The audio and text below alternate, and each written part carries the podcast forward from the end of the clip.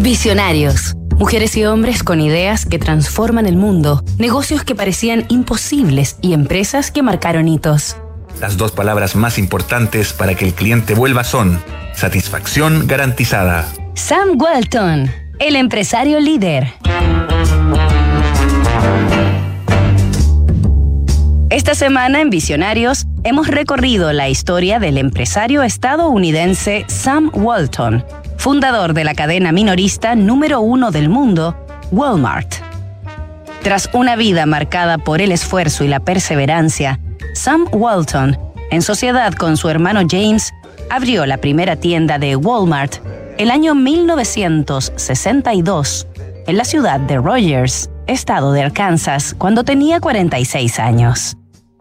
A comienzos de los 70, la compañía ya consideraba 18 tiendas distribuidas entre los estados de Arkansas, Missouri y Oklahoma, que ofrecían lo que sería el sello de Walmart, una amplia variedad de productos a precios de descuento.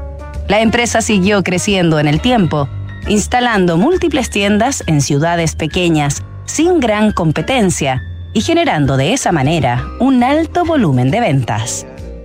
Sam Walton murió víctima de un cáncer el 5 de abril de 1992, a los 74 años. Tuvo cuatro hijos quienes tomaron las riendas de la compañía.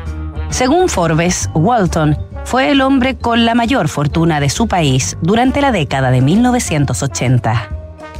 En 1993, Walmart llegó a Canadá, México y China, comenzando su expansión internacional. Hacia fines del siglo XX, las ventas superaban los 100 mil millones de dólares por año y en 2002 la compañía ya era la número uno de Estados Unidos según revista Fortune. Actualmente es la corporación más grande del mundo por ingresos y la empresa que más puestos de trabajo genera en el planeta.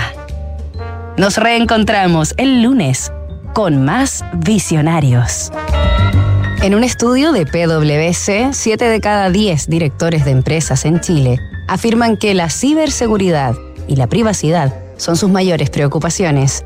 En PwC Chile son expertos en tecnología, ciberseguridad, digitalización e inteligencia artificial. Visita pwc.cl.